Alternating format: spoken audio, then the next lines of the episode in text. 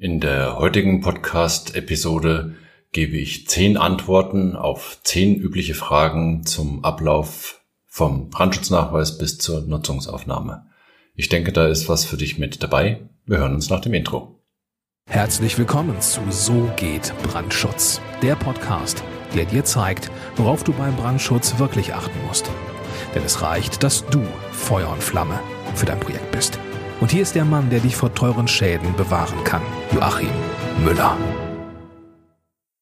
Ja, diese Podcast-Folge ist so aufgebaut, dass ich insgesamt zehn häufig aufkommende Fragen, die mir gestellt werden, ja, sukzessive beantworte. Aufgebaut ist das nach dem W-Fragen-Prinzip, also wer, wie, was, warum. Und ich gebe auf die jeweiligen Fragen dann die zehn knappen Antworten, um eine möglichst hohe Informationsdichte zusammenzubringen. Kommen wir zur Frage Nummer eins: Wer erstellt den Brandschutznachweis? Also grundsätzlich darf den Brandschutznachweis jeder erstellen, der die formelle Nachweisberechtigung dafür hat. Es soll natürlich nur einer einen Nachweis erstellen, der auch die entsprechende fachliche Qualifikation dafür hat, also der entsprechende Erfahrungen mit dem jeweiligen Schwierigkeitsgrad für das Gebäude hat. Welche Bauvorhaben benötigen denn einen Brandschutznachweis? Also zunächst muss mal jedes genehmigungspflichtige Bauvorhaben einen Brandschutznachweis haben. Es soll natürlich auch ein verfahrensfreies Bauvorhaben einen Brandschutznachweis haben. Also zumindest sollte der Bauherr das in Auftrag geben, weil sich häufig erst während der Nachweiserstellung tatsächlich herausstellt, dass die ein oder andere prüfpflichtige Abweichung in dem Gebäude oder in der Planung vorhanden ist. Also die Prüfpflicht wird häufig auch erst während verfahrensfreier Bauvorhaben aufgezeigt. Wann muss ein Brandschutznachweis fertig sein? Nun, das hängt davon ab, für welches Verfahren sich der Bauherr im Bauantrag entscheidet. Der Bauherr kann in Bayern zumindest mit dem Bauantragsverfahren wählen, ob der Brandschutznachweis durch die Bauaufsicht geprüft werden soll oder durch einen privaten Prüfsachverständigen. Und je nachdem, welches Verfahren der Bauherr wählt, ergibt sich daraus dann, zu welchem Zeitpunkt der Brandschutznachweis fertig sein soll. Also für den ersten Fall beispielsweise, die Behörde soll den Brandschutznachweis prüfen, da ist der Brandschutznachweis schon Bestandteil der Bauvorlagen, also zum Zeitpunkt des Einreichens des Bauantrages bei der Behörde mit vorzulegen. Im Fall Nummer zwei, dass ein privater Prüfsachverständiger für Brandschutz den Brandschutznachweis prüft, ist der Fall etwas anders. Da muss der Brandschutznachweis so rechtzeitig erstellt sein, dass er den kompletten Prüfdurchlauf beim Prüfsachverständigen durchlaufen kann, damit eine Woche vor Baubeginn, nämlich mit Anzeige des Baubeginns, also der Baubeginnsanzeige, die sogenannte Bescheinigung Brandschutz 1 des Prüfsachverständigen vorliegt. Also der Prüfsachverständige, wenn er den Brandschutznachweis geprüft hat, bescheinigt die Vollständigkeit und die Richtigkeit des Brandschutznachweises und dieses formelle Dokument, diese Bescheinigung Brandschutz 1, muss mit dem, mit der Baubeginnsanzeige bei der Behörde dann wiederum vorgelegt werden. Die vierte Frage, wer prüft den Brandschutznachweis, habe ich indirekt mit der vorherigen Antwort schon beantwortet. Also der Bauherr kann zumindest in Bayern entscheiden im Bauantragsverfahren, ob die Bauaufsichtsbehörde den Brandschutznachweis prüfen soll oder ein direkt von ihm beauftragter Prüfsachverständiger für Brandschutz. Kommen wir zur Frage Nummer 5. Wann muss denn ein Brandschutznachweis überhaupt geprüft werden? Also er muss immer geprüft werden bei Sonderbauten, bei Gebäuden der Gebäudeklasse 5 und bei Mittel- und Großgaragen. Und er muss geprüft werden bei Gebäuden der Gebäudeklasse 1 bis 4, wenn Abweichungen von baurechtlichen Brandschutzvorschriften vorliegen. Was ist bei der Gebäudeklasse 4 anders als bei den anderen Gebäudeklassen? Bei der Gebäudeklasse 4 muss die Übereinstimmung der Bauausführung mit dem Brandschutznachweis entweder bestätigt werden durch den Nachweisersteller oder durch einen anderen Nachweisberechtigten oder sie muss durch einen Prüfsachverständigen bescheinigt werden. Frage Nummer 7. Wer überwacht denn die Bauausführung beziehungsweise wer überwacht denn die Einhaltung des Brandschutznachweises, also dass der Brandschutznachweis bei der Bauausführung auch tatsächlich umgesetzt wurde? Also immer überwachen muss sowas natürlich die Bauleitung, sprich die vom Bauherrn beauftragte Bauleitung, also der Architekt oder der von ihm beauftragte Bauleiter.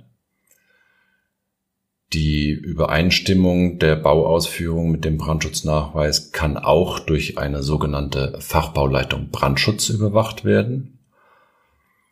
Bei der Gebäudeklasse 4 erfolgt die Überwachung entweder durch den Ersteller des Brandschutznachweises oder durch einen anderen Nachweisberechtigten für Brandschutz.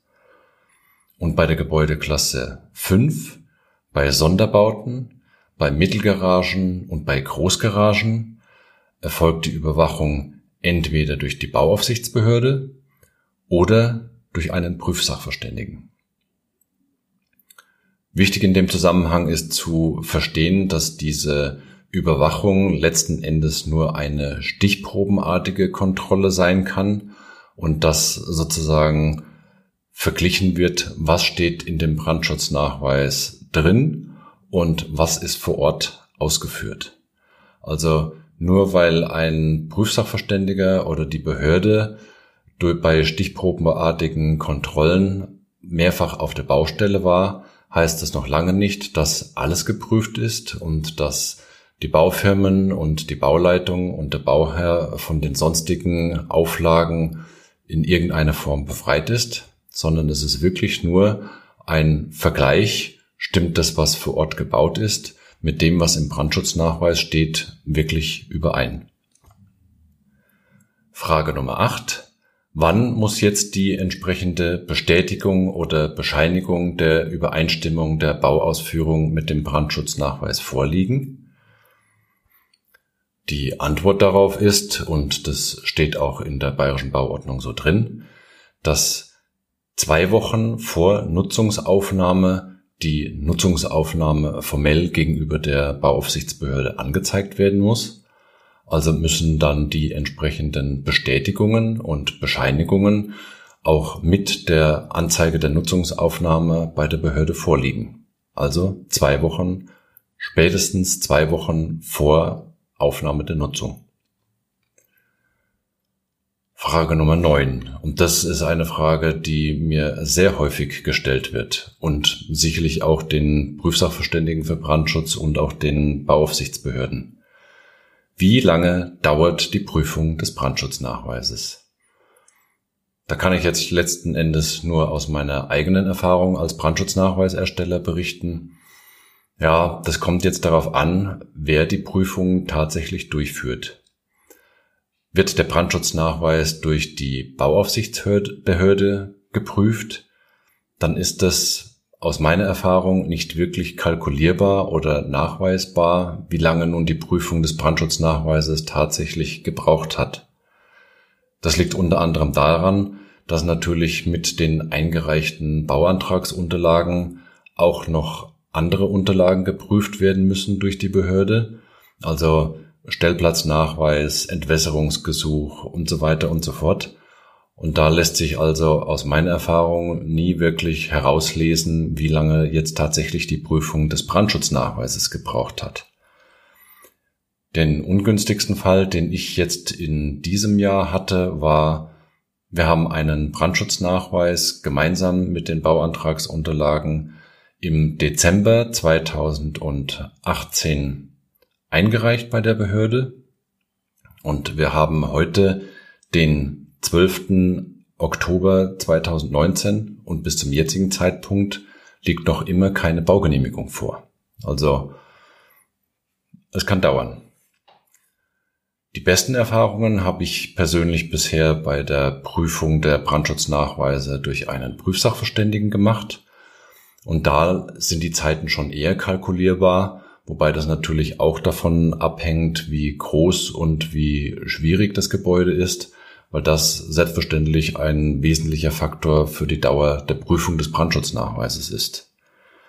Also je nach Schwierigkeitsgrad und je nach Prüfer dauert die reine Prüfung des Brandschutznachweises erfahrungsgemäß so circa drei bis sechs Wochen.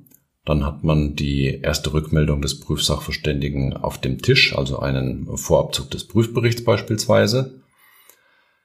Dann muss der Prüfsachverständige ja die Brandschutzdienststelle beteiligen, also die Belange der Feuerwehr hören. Da dauert der Rücklauf so circa zwei bis sechs Wochen, also bis die Stellungnahme der Brandschutzdienststelle beim Prüfsachverständigen vorliegt. Und anschließend dauert es nochmal circa ein bis zwei Wochen, bis dann der Brandschutz, die Bescheinigung Brandschutz 1 tatsächlich vorliegt, weil natürlich der Prüfsachverständige die ganzen Angaben auch noch in seinen Prüfbericht einarbeiten muss.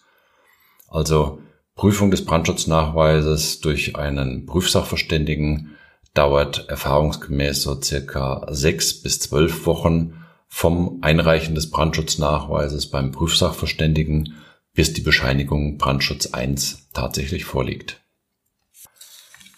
Kommen wir zur Frage Nummer 10. Was kann denn insgesamt so schiefgehen? Ja, schiefgehen kann natürlich alles Mögliche, aber ich beschränke mich jetzt mal auf drei Punkte. Punkt Nummer 1. Die Unterlagen sind unvollständig oder es sind Fehler darin. Was dann passieren kann, ist, ja, entweder man bekommt keine Baugenehmigung oder es gibt die Baugenehmigung nur mit entsprechender Verzögerung, weil die Unterlagen nachgebessert oder korrigiert werden müssen. Fall Nummer zwei. Die Bescheinigung Brandschutz 1 liegt nicht rechtzeitig vor.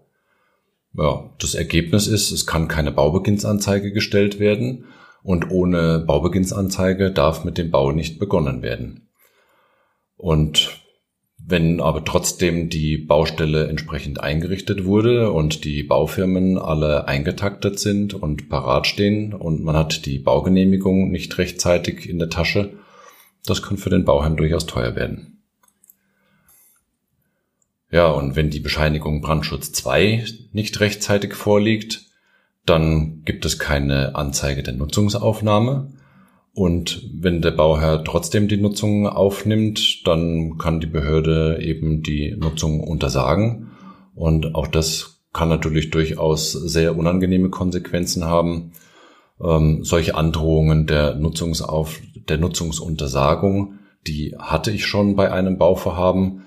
Da war es also eine wirklich extrem anstrengende Aktion, die ganzen Bestätigungen und Bescheinigungen für den Prüfsachverständigen noch zu besorgen, damit er rechtzeitig seine Bescheinigung Brandschutz 2 ausstellen kann, weil die Behörde tatsächlich angedroht hatte in diesem Fall, wenn bis morgen früh um 7.30 Uhr die Bescheinigung Brandschutz 2 nicht bei uns auf dem Tisch liegt, dann machen wir euch draußen das Gebäude zu.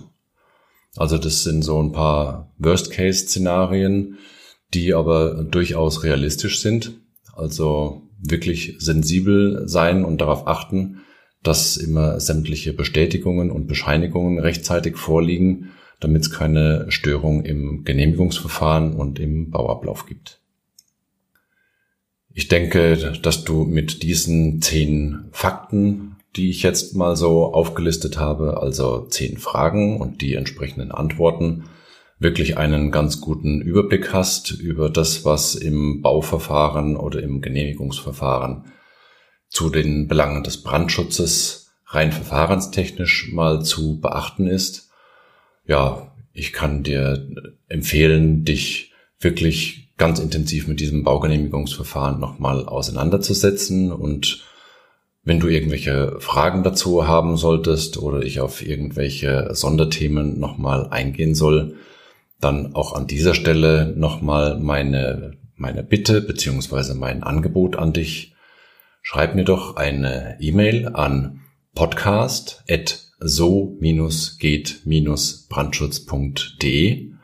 Dann weiß ich, was dich interessiert und dann kann ich die Inhalte meiner Podcast-Episoden genau auf deine Wünsche und auf deinen Bedarf abstimmen.